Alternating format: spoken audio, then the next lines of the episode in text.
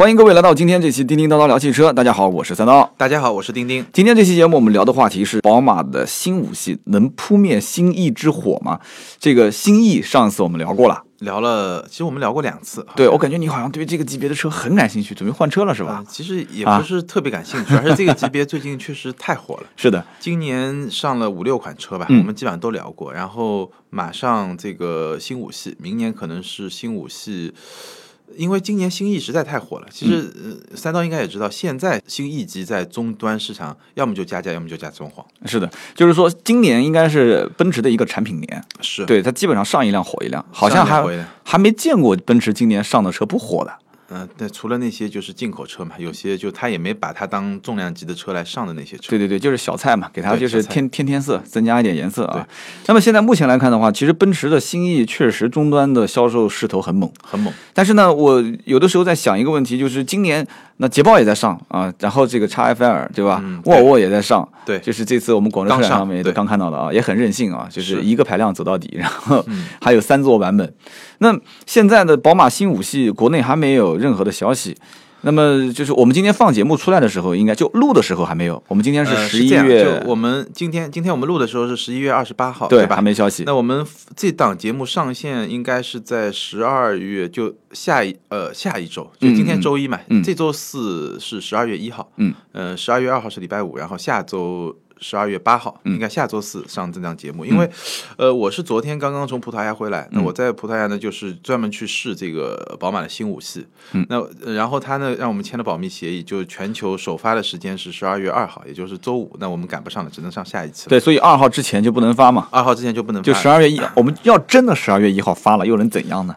哎呀，这个、呃就不太好是吧必须必须对自己的这个信用度对要有职业操守要有职业操守。其实今天这期节目，我们难道真的会说一些跟新五系就保密协议里面相关的东西吗？呃，它其实是所有内容都是在保密协议的范围内。那啊他这么做，其实他的考虑是什么？就比较简单，因为、呃，我们知道这种全球的重量级车的试驾，一般情况下常规是这样的，就是我。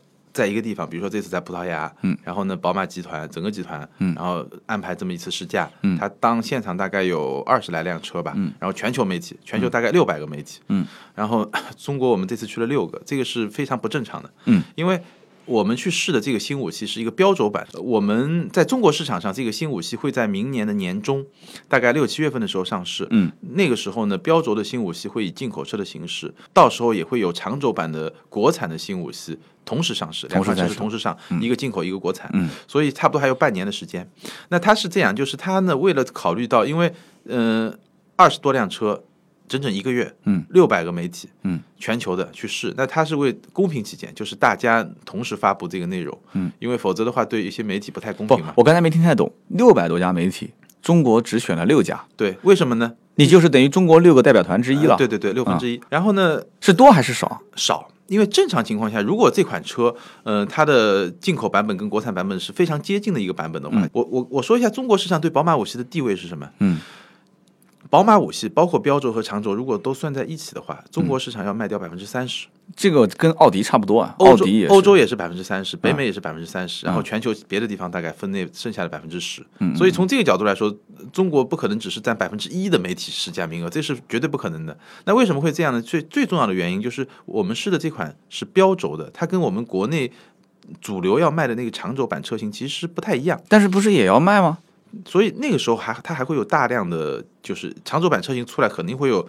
大量大量的那种媒体有就获得一些长轴版出来之后，市价比例就变成中国媒体是九十九，外国媒体邀请一个。对，邀请一个稍微来验证一下这个国产的品质 是不是对对对对对跟进口一样就对，了。反正你试了你也买不到，你也买不到对吧？我试你短轴版，我还能买得到；你试我长轴版，你买不到。对，啊，所以这有点意思。所以这个十二月二号就这么来的，因为有一个月的时哦间，那有些媒体先试了，他要先发了，那后面的媒体就不太公平。是的，因为在中国这个问题不太大，因为我们是中文嘛，相对来说语言比较有封闭性。嗯但欧洲有些国家知道语言其实封闭性没那么强，是的，你欧洲先发我也看不到嘛，我要是不翻墙，我也看不见。所所以他为了就大概是这么一个目的。好，我们回回头回头来说这个车吧，嗯，当然，我先说明一点啊，就是我其实，呃，我们像这种试车，我们更多的试到的是它这个新车的一个基本的东西，比如说它的整个架构、它的底盘是怎么样的，对吧？它的发动机啊，然后包括它有一些什么技术啊。嗯。但是有些东西其实跟国产的长轴距版可能会不一样，待会儿我也会提到。嗯。所以我基本上我们这次分两部分来说，我们就把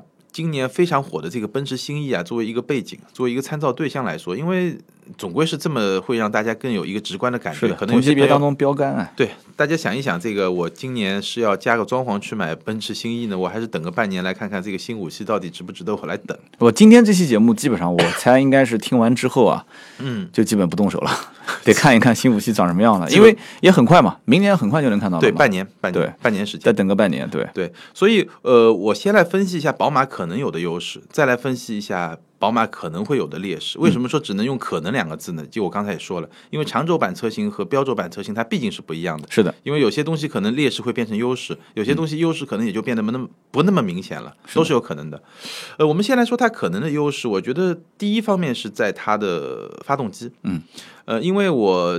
这次试的是一个三点零 T 的六缸车，B 五八的发动机，然后当然就非常好了，就你整体的感觉，因为六缸机配这个车，那真的是十六的，嗯，对你不能说，就我觉得，如果你对激情澎湃这个要求比较高，你不能这么说，但至少是后劲非常足，真的是随叫随到。因为我记得那个捷豹我说的那 XFL 那个三点零 T 其实也是一个非常好的发动机，感觉非常好。但是我觉得更重要的是，整个标轴五系让我的感觉很轻。嗯，呃，标轴版它新的五系跟这一代五系比，呃，厂家给出的数字是轻了大概一百公斤。嗯，就这个感觉还是很明显的。一百公斤，其实车身长度跟轴距没有差多少，这次就长了几公分。嗯，非常小，非常小。反正我我数字不记得，但真的非常小，几乎没有差别，几乎没有差别。但是它轻了很多。对，而且配置感觉上也不低。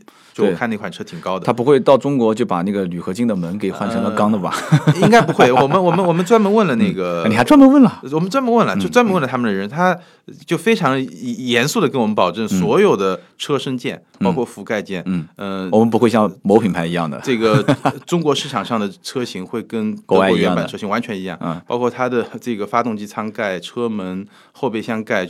这些，它其实用的感觉在啪啪打脸啊！它它基本上用的材料呢，就是它的整个车身架构就是铝加高强度钢，再加一些镁，然后这些覆盖件大量的都会用铝，那就说明它其实轻还是有道理的啊。对，所以还是花了血本。但我不知道长轴版到时候开起来会怎么样，毕竟长轴版肯定比标准版要重。但总体来说，我感觉上这个车会比较轻，而且呢，就在这个。轻的基础上，它其实这个动力表现就会整体上还是相当不错的。对这一代的新五系，网上现在应该也有很多消息出来了啊。虽然我们不是第一时间能拿得到手，但是我这边能看到的就是它很多的一些新的引擎啊，呃，之前在宝马的新七系，还有这次中期改款的三系，嗯，这些车上都有在用 B 系列。对对对对对，B 系列比二点零 T 的，对 B 系列比 N 系列相比呢，它有几个好处。就我最简单的来说，第一个呢，呃，主要的优势在轻量化，嗯，就它会更轻。第二个呢，它会呃更环保，嗯，其实，在动力的输出的这些数据上，其实倒是比较接近的，嗯。第三呢，它的发动机整体的一体化的设计会更好，这也让它变得更轻更小。就其实 B 系列的发动机主要的优势是在这些方面，嗯。所以现在其实。我个人觉得，就是宝马五系也好啊，三系也好，其实现在二点零 T 这个排量还是主流啊，主流。对你将来你说这个车就算上市，五四零这样子的，就是 B 五八的发动机，三点零 T 直六，嗯，我觉得应该卖不了多少。主流一定是二点零 T 的。对，所以呢，就是也有点小遗憾了，因为我们这次这次他提供的试驾车就两款，一个叫五四零 i，还有叫五三零 d。那五三零 d 因为是一个柴油机，跟中国市场没什么关系，所以我也没去试它。嗯，主要就试了这个五四零 i。那整体感觉呢，我不能说它的二点零 t 配一个长轴版动力会怎么样，因为没开过。嗯，因为你想动力要小一点，车要重一点，那肯定就感觉不太一样。小一点，但感觉上就整个车就。那个车给我的感觉，它的那种轻快感还是印象非常深刻。嗯，所以我觉得从性能角度来说，它有可能是比较有一定的优势，只能说有可能了。它变速箱其实没变，还是之前那个八速的那个八档的那个对 Steptronic 那个，对对对对，对吧？那其实说说实在话，这一次的变化，按你这么讲，外形其实我我没看到实车啊，嗯，我感觉也没什么变化。内饰你说新七系，对外形就是就是开眼角了嘛。对，这这部分呢，我们待会儿再说。这部分呢，基本上我是觉得，呃，奔驰可能依然会有的那些优势的那一部分，所以我们待会儿再说。先说宝马的，宝马的优势，第二部分呢，就是它的操控。就像我刚才说了，操控呢，其实有几部分构成。第一个呢，就是车轻，那肯定对操控有好处。是的，第二呢，它的底盘，它是一个可变阻尼的底盘，然后有几种驾驶模式，驾驶模式有舒适模式、运动模式、经济模式，还有一个最呃有意思的叫自适应模式。全全系标配吗？呃，不知道标准的那几种模式肯定是标配的，但是自适应模式是不是标配，我就没太去研究，因为自适应不就是 automatic 吗？呃不是它的自适应叫 adaptive，什么意思呢？就是它会把在这条路上，比如说是一个山路，它会把悬架稍微稍微硬一点，嗯，然后如果是一个长途的，可能会稍微软一点，那不就是自动模式吗？它它难道说还有它跟自动模式有啥区别呢？呃，不仅仅是这样，就是说。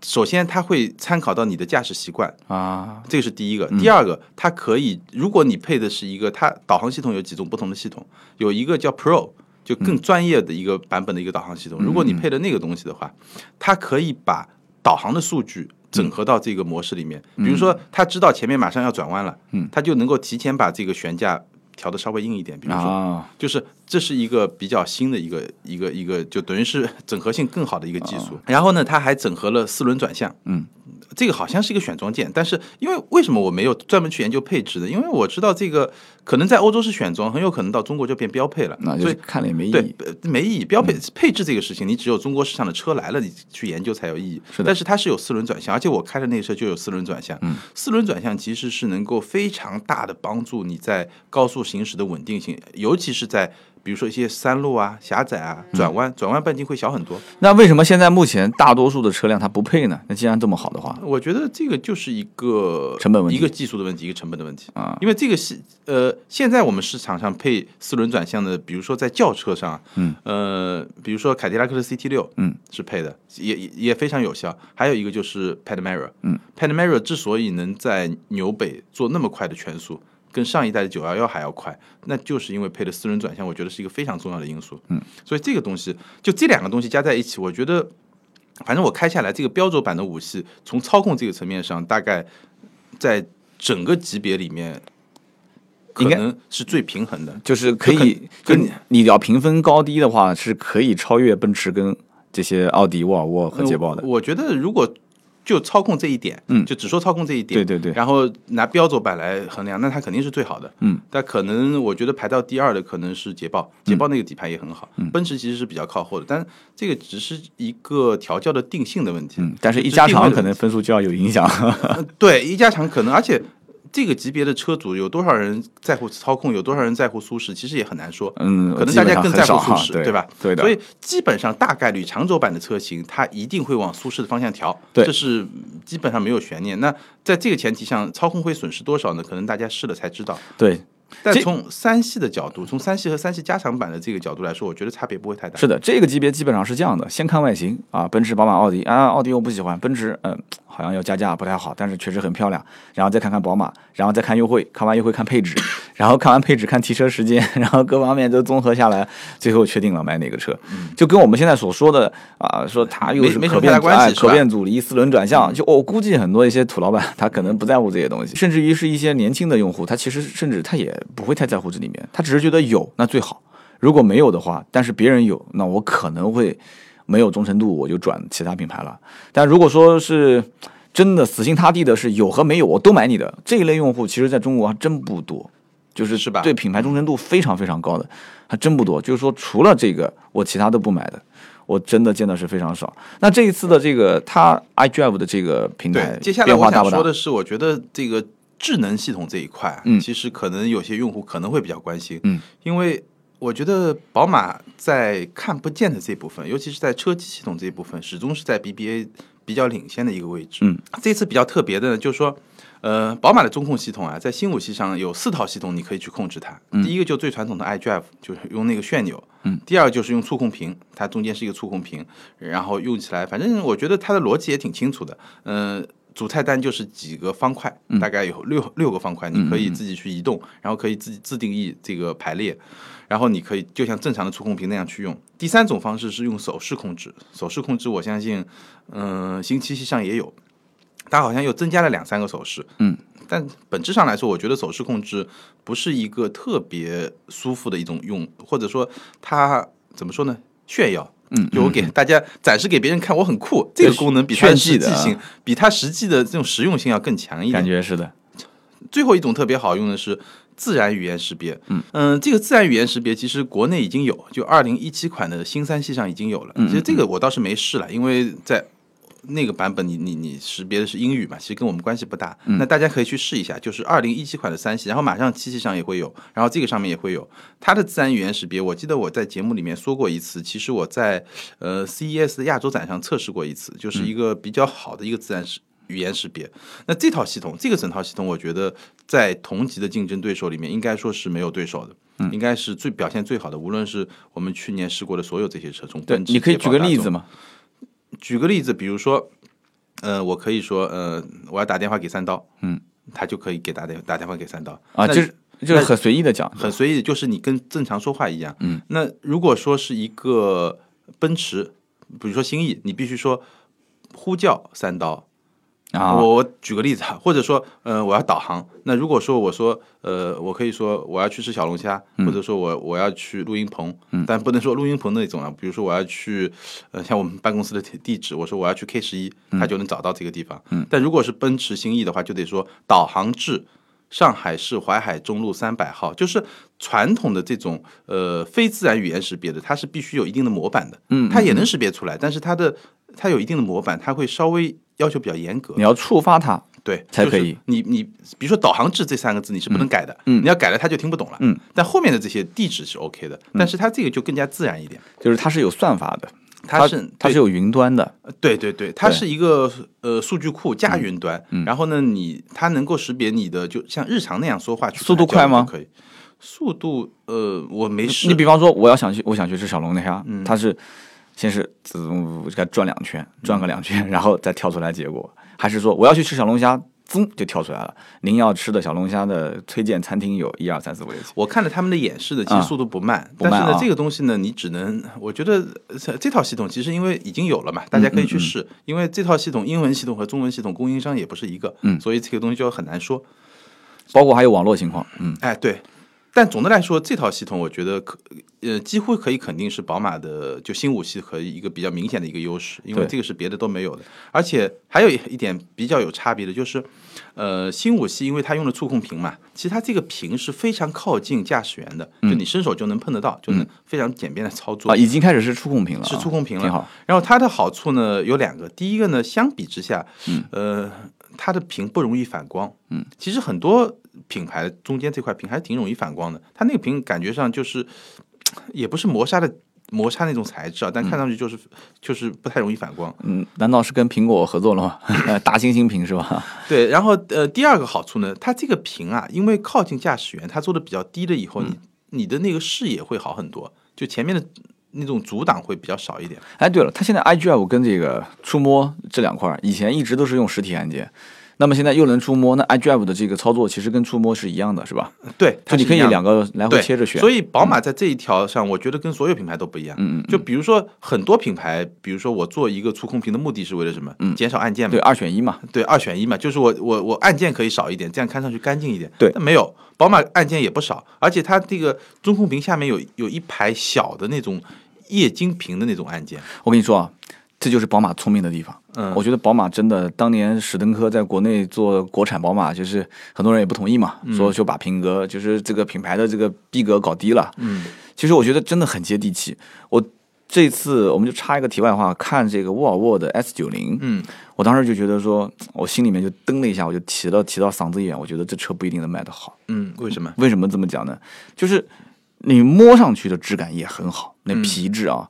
那个木头，我是最早，我对木头这种东西是很感兴趣的。那个木纹木材，我一知道肯定上档次，嗯，做工也很细致。但是这个级别的用户啊，老百姓啊，他要的就是那种一拉开车门全是按钮，你知道吗？哦，就是各种按键，然后就各种炫，各种大的那种触摸，然后那个那种不是触摸屏，就是那种触摸板，然后像那个奔驰的 Command 的那种系统，那种那种精致的按钮，一堆的放那个地方，你甭管它用不用，你得有，放那个地方然后各种阻力感转的是个嘎哒嘎哒哦嘎，哒。那你一定会会很喜欢宝马，就是对，你可以触控屏，你下面也可以这么去操作。对，你要给它炫，就是它本身它用不用那是另另外一码事。那你觉得像特斯拉这种炫吗？特斯拉一个都没有，对特斯拉就是另外一个，那那是另外一个世界里面的人了，啊就是说就不能两种人对吧？不一对样。，不能拿这个来来去评价，那是海里面的，就是这是 陆地上的，嗯就是他那是那一套体系去评量。就是你你你如果将来是电动车全都是这种样子，那你们就是，我觉得那些老板买特斯拉的，其实就像我们有一期节目聊的，嗯那那是一种品味，那是一种生活态度。那这个真的不是一样的，就是因为你现在五系。呃也好，七系也好，你的真正的对标的竞争对手都能看得见，就这一个级别里面，所以你像沃尔沃太任性了，门一拉开，里面啥也没有，光板 就是一个大触摸屏嘛。所以你看，没有按键的最典型的还有一个，就像韩系车就是的啊，不不，美法系车，嗯，法系车标志，门一拉开也是一个大屏幕，然后底下就是两个有三个按键，然后空空荡荡什么都没有了。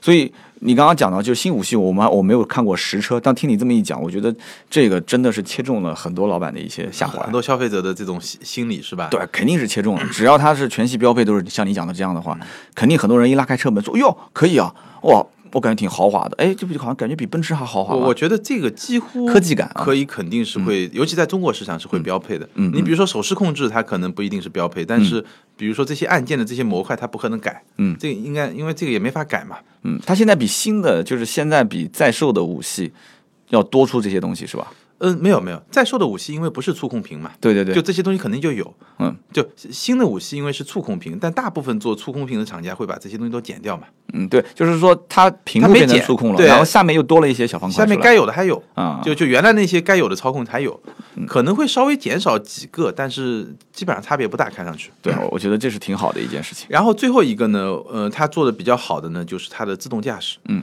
我真的比较吃惊啊，因为嗯、我们自动驾驶聊过好几次，我们聊过特斯拉，聊过沃尔沃，那基本上我觉得宝马是不动声色的把这个做到了一个比较好的地方。嗯，就嗯、它现在能干嘛呢？首先 ACC 这个没有疑问，嗯，跟车，然后呢，嗯、能够跟着跟着，如果车道是转弯的话，能跟着车道去转弯。嗯，然后呃，你也可它也可以变道，就嗯。你打个转向灯，摁下去，摁两秒，你不要打最远的那一格，就是长转向灯常亮的，就不不断的在跳动那一格，你到、你你比较近的那一格，然后呢，你长按两秒，然后它如果车况允许，它就自己变道了，就。基本上它能做的事情跟特斯拉现在能做的事情是非常非常接近的，而且我试了一下，稳定性也非常好。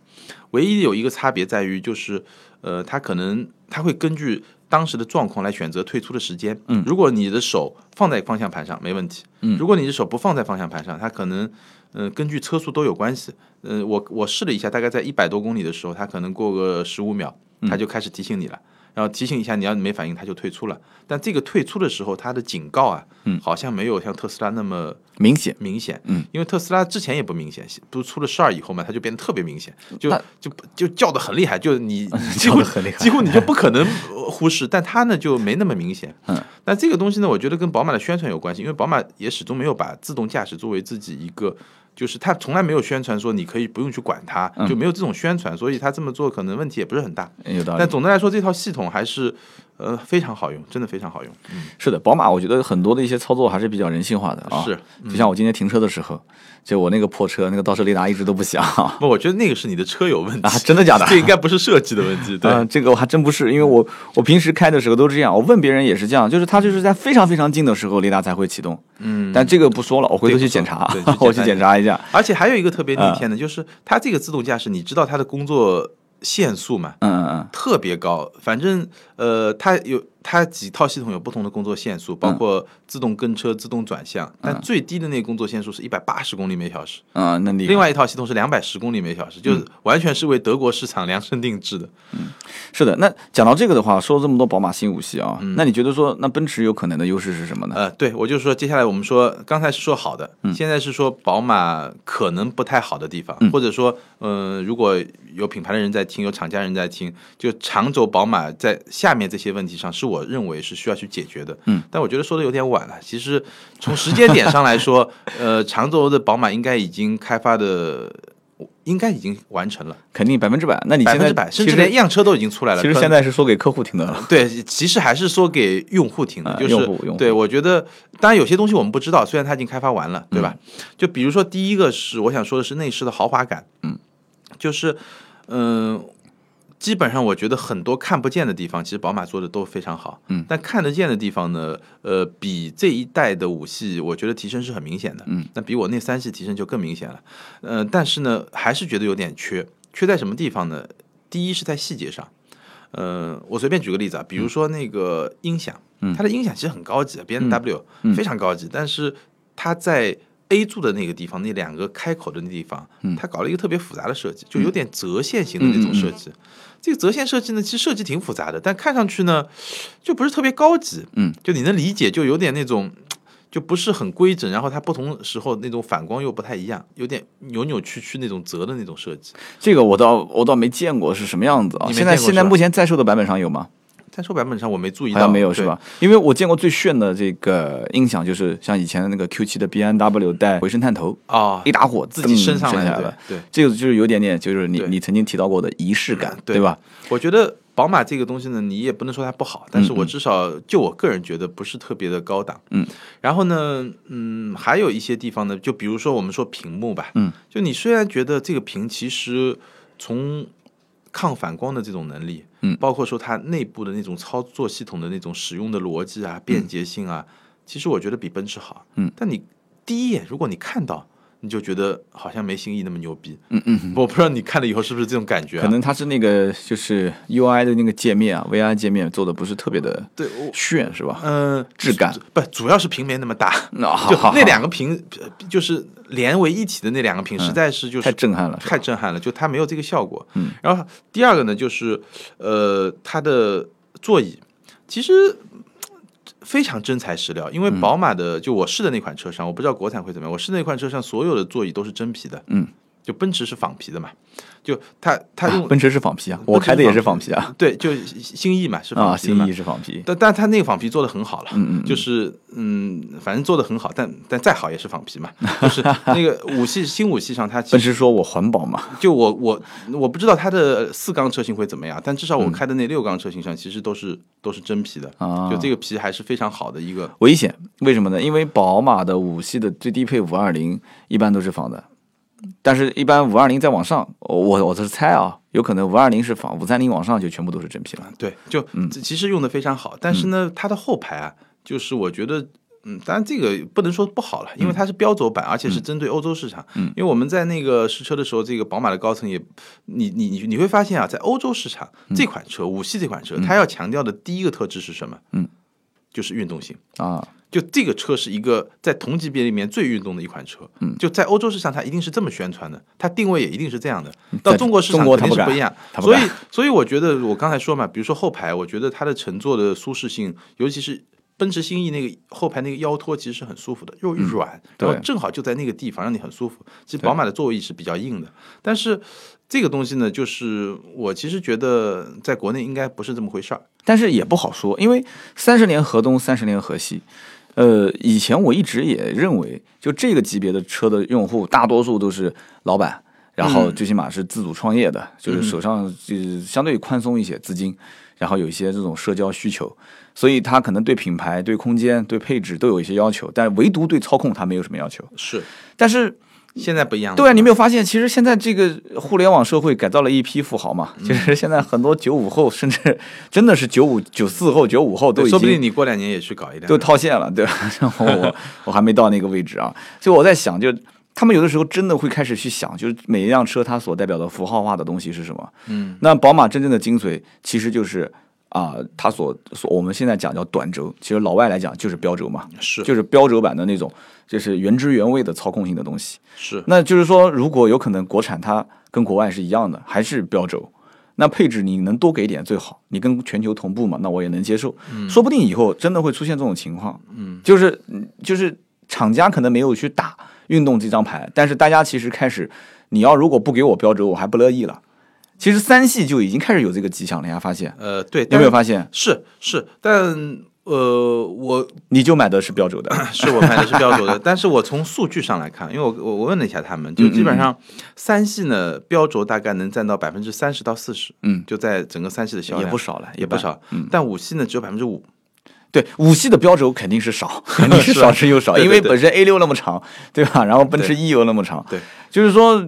我也不知道该怎么讲，因为这次五系有五二零、五三零、五四零嘛，对吧？然后还有一个是 M 五五零 i，呃，有些东西我现在也不是很确认，所以我也不能说。就对网上反正我看到有这些信息，就对对 V 八四点零呃四点四 T 对对对，的这个发动机，基本上呢就是呃，我们这次看到的几款车呢，就它首先会上市柴油车，我不说啊，就汽油车呢应该是五四零、嗯、五三零，嗯，然后呢 M 五五零。五二零前期不上吗？呃，我说欧洲市场啊欧洲因为欧洲市场是两月份、三月份开始上，啊，然后国内市场呢，呃，反正两四我说的四缸机嘛，两点零 T 它一定有高配版、低配版，嗯，但至于是不是还叫五二零呢，我就不知道了。五二零、五三零，嗯，对，有也有可能它会改个名字，嗯，这个我们就不去不去说它了。那我刚才其实我们从哪儿扯开了，就是说它的后排的乘坐舒适性，嗯，那我觉得这个是可能呃新五系需要去。在长轴版上去改善的，我相信他们也已经这么做了，毫无疑问。包括还有一些变化，其实我们觉得很不可思议的，比如说我那五三零 i 居然是没有天窗的，对，我觉得欧洲人他就不需要这个，或者他就直接买个敞篷车。欧洲好像很多车都没有天窗，对，但是在中国天窗肯定是全系标配，这个想都不用想，吧？对对，所以这些东西呢还是不太一样。那么，呃，我们刚才说了，奔驰可能能继续保持的这些优势，包括内饰的豪华感，包括双大屏带来的科技感，这是一件很吊诡的事情，就是科技和科技感有时候不太一样。嗯，就是可能你这个产品你内在的科技含量更高一点，但是可能另外可能你的对手反而科更有科技感。嗯，就是有。我觉得宝马在可感知的豪华感这一方面，仍然说没有做到像奔驰那么好。是的，对吧？然后还有一个就外观，就是你刚才也说的，就是，呃，因为它把我们这个是第七代的五系，就新五系嘛，他把一代到六代到七代都放到了现场。然后我去看，呃，从现场来看，其实您感到每每代车之间变化都很大，嗯，包括六系和呃六第六代、第七代就现款的五系和新五系差别也很大。嗯但是你如果单独看这个新五系，你会感觉差别没那么大，嗯。如果你看个图片，你会感觉整个设计风格跟原来比较接近，差别在什么地方呢？嗯差别可能，呃，开了眼了，对吧？然后中间的那个两个进气格栅稍微比老款的稍微大了一点了，比七七系稍微小一点点。然后它整体的感觉你会觉得很宽，因为无论是车头还是车尾，它都去强调了这个设计的宽度，然后肌肉会更加紧绷。但是总的来说，如果你只是看到一辆五系，你没有那种哇，就没有那种感觉，就没有啊，就像奔驰以前老 C 跟新 C，对你只是老一跟新 E，对你只是感觉说哦，就你是那样的，就你你这种感觉其实是很明显的，就是说它缺少那种让你惊叹的力量。嗯，就是五系始终是一款你要去了解它，你去接触它，你去体验它，你可能觉得它是一款非常好的车。嗯，但是你很第一眼，我觉得至少在标轴版这个五系上，没有说让我觉得第一眼它就能够好像比新 E 更牛逼，没有这种感觉。但也不一定是件坏事啊。你看我们身边买车的人当中，经常会出现一种情况，就是啊，首选奔驰 E，嗯。然后看完之后总是觉得哪边不太对，嗯。可能是因为 4S 店要加钱的原因啊，嗯又提不到货，觉得不想当冤大头。那么备选很多都是直接看宝马去了，是，然后看完之后两边一比较，呃，结果还是选了宝马。包括看奥迪也是一样的啊，嗯。因为你比方说现在在售的奥迪老款的 A 六。能打到七五折，新款的 A 六也就是在八折，三十冒一点点头就可以买个低配了。是，所以你你这样子的话，三十冒一点头买低配，那奔驰 E 一两百的这个短轴现在都要卖到四十二万多，也没什么优惠。长轴，长轴长轴要卖到四十三万多，嗯，那个标轴不是上那个标轴嘛一两百的标轴四十二万两千八嘛，嗯，长轴四十三万多，所以你要如果是没有优惠的情况下，那我觉得说，那我花三十三十二万，我就能买到一辆 A 六了，才十万，对，十万是什么概念啊？是这不是这不是草纸，这是人民币啊，这是。是，就是地主家也没有余粮啊，这这年头挣钱都不好挣，所以五系的新款上市了以后，一个就是我不知道定价会在现有的基础上是怎么调整，嗯，你估计呢？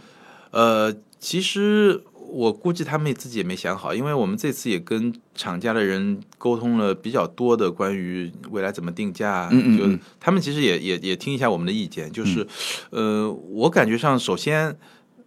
肯定是会对标着心意去走的，这个是毫无疑问的。但是呢，嗯，他肯定得在得做出一些策略上的东西，就你不能因为。嗯新一已经把价格放到这个四十三，对吧？就是嗯反正就是四十到五十万，那你肯定不可能太离谱嘛，因为现在的这一代的价格其实还是挺高的，但终端价格是另外一码事儿了。那照这么看的话，其实也没什么悬念，基本也就是四十二三起，然后五十左右，对，我觉得能玩的是在什么地方呢？三点零 T 可能六能。能玩的就值得关注的是两个点，第一个就选装包怎么玩，对，就是我是把价格定的低一点，选装包高一点呢，还是把价格定的高一点，选装包低一点？嗯，或者说呃，就我的性价比怎么来体现？嗯，对吧？我因为我价格，首先我价格肯定既不能太高，也不能太低，嗯，对，同一个 level。但是如果我想强调性价比，我是不是可以把选装包定的稍微低一点，在让你觉得很实惠？在国内现在想选装一样东西是嗯相当相当困难的。相当贵的是吧？对，一个是贵，二一个订货周期长，三一个四 S 店不待见你。是，四 S 店一听说你要选装，那真的就是要不就是优惠幅度没有了，嗯、它是要不就是不签订单。不，它是这样的，就是我所谓的选装包呢，现在这些品牌它就固定的，就那么两三个包，我知道 Pocket 嘛，但是然后很多四 S 店不给选。就它，然后它会有个预估量，嗯就它生产的时候，其实它不是定制，它什么概念？就是我生产的时候，大概我自己做个预估，嗯这个大概有多少人选，这个大概有多少人选，然后直接就发给你四 S 店了，就发给或者四 S 店直接就定了。我听懂了。你你明白吗？然后呢，呃，它这个调整呢，可能它半年或者一年会根据市场的需求稍微做一些调整。那这个其实，哎，这个我可能讲的是销售层面的了。嗯这个会出现两种情况，嗯一种情况就是这个选装包很划算，嗯，那这个车型就很抢手；还有一种情况就是不划算，就不但还有一种情况就是四 S 店也不愿意订订过来，就是当库存车卖了，那就是是很很很倒霉嘛。所以这个东西就取决于你的市场反应速度。对就比如说你能够迅速的把四 S 店的这个反馈、客户的反馈，不会的，我我太了解了。觉得肯定很慢，是对吧？BBA 这种品牌厂商，你说能把 4S 店的信息收回来，然后根据客户的要求，然后再给你定制这些 P 呃 Pocket 这种选装车型再发给你，这种可能性很小的。嗯，基本上，反正我了解的就是现在就是五系的这个最新款 M 套件，这个应该是是肯定会要上的，因为你要你要偏年轻化嘛，是对吧？你要奔驰现在都 AMG 套件都到 C 系上面去了，你说这个 M 系必须得得给它使劲的整。是，但是我我不知道，真的要想走在这个级别当中的差异化路线，这个五系是不是真的能把这种，就像你刚刚有一句话，我觉得讲的很好，就是科技感对和科技的这个含量，这是两码事儿，两码事所以第嗯二个我刚才说的，就第一个我说这个选装包，第二个我觉得特别值得关注的就是，呃，新意也好，捷豹的 XFL 也好，嗯。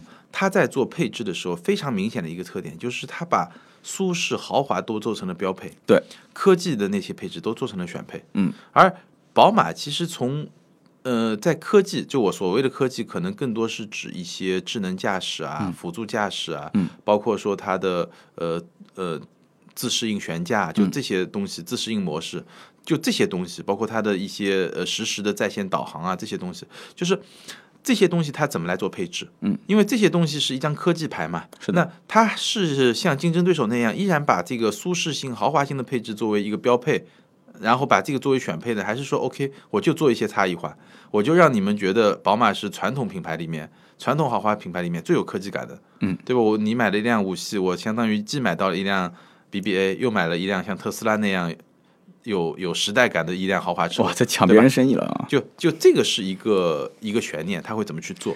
对，反正聊了那么多的话，宝马新五系明年肯定是要上了，对吧？对，明年你就六七月份吧。对你现在反正也看过实车了，是也试驾过了，真的很羡慕啊，很羡慕。嗯，那么大家到底有什么想法呢？对于新五系，我相信很多人真的，我们知道听友当中有很多是预算在 BBA 这个级别里面的，特别是你的新浪微博的私信很多啊。对，而且这个级别，我觉得明明年你想想吧，就四五十万吧。对，这个其实是一个非常，其实，在 BBA 里面，这个也是一个最大的一块市场。是的，我们我们在标题上虽然列的是宝马新五系有没有可能会灭掉新一之火，嗯，但是呢，实际情况来看的话，这个市场的这个人数是还在递增的，是，就是整个市场并没有说在往下滑。所以最大的可能是两个都火，对吧？对对，就是说，并不是说它是一个就零和关系，是吧？是这个词好像上次我们聊天也用到了，嗯，就是你活了，我被干死了；我活了，你被干死了，也不是这样子的，就是大家可能都会活得很好，嗯，因为基本上 BBA 在这个级别里面过万吧销量，你只要能过个一万，哪怕过个八千，嗯，都不算差，就无非看增幅嘛。就只是说，呃，我觉得可能宝马的压力会更大一点，是因为宝马五系当年卖最好的时候已经到一万四五、一万五六一万四、一万、一万四五、一万五六，其实我倒觉得奥迪的压力大。啊，那奥迪压力更大。我我们马上后面再讲下面一期节目的时候会聊到奥迪的这个上汽奥迪大猜想啊。嗯因为这个为什么压力大呢？就是涨幅问题，就是是增幅问题，同期增长。你像宝马跟奥迪现在同期增长都是在个位数了，基本上都是没到十嘛。今年一到九月份，一个是百分之七点三，一个是百分之六点三，嗯。就是奥迪是六点三，宝马是七点三，奔驰是涨幅涨到百分之三十四。嗯，所以你你你现在就是产品的竞争力在这个市场里面真的是不进则退啊，就是说你往上涨是好事，因为毕竟还有很多品牌在往下跌，是。但是你的涨幅看到同行当中有有涨那么狠的，那又如果明年是宝马的一个产品年，嗯，它要换代了，那它肯定也是希望明今年你吃个百分之三十四，那我明年我是不是能涨到百分之二十或者是三十，那是最好的，对吧？是，其实今年宝马也能算是产品年，虽然没那么大。你想，今年上了非常重量级的叉一，嗯，然后年初有二系那啊些倒也是啊对吧？二系旅行车明年肯定是更大的产品年，因为明年有五系，嗯然后还有一系，是的对吧？是的，是的，五系一系。那行，今天我们聊那么多呢，就是呃，这个观点你们都听得非常清楚了啊。是那我们的听友们，如果说大家是感兴趣，就可以在我们呃喜马拉雅的节目下方进行留言，我们俩都能看得到啊。是钉钉也会回，我也会回。那么同时呢，也会在新浪微博上找到我们俩。那么钉钉的微博是名车志钉钉对，我的微博是百车全说三刀，我们俩微博上也可以提问，也可以留言。是。那么好，今天这一期节目就到这里，各位再见，拜拜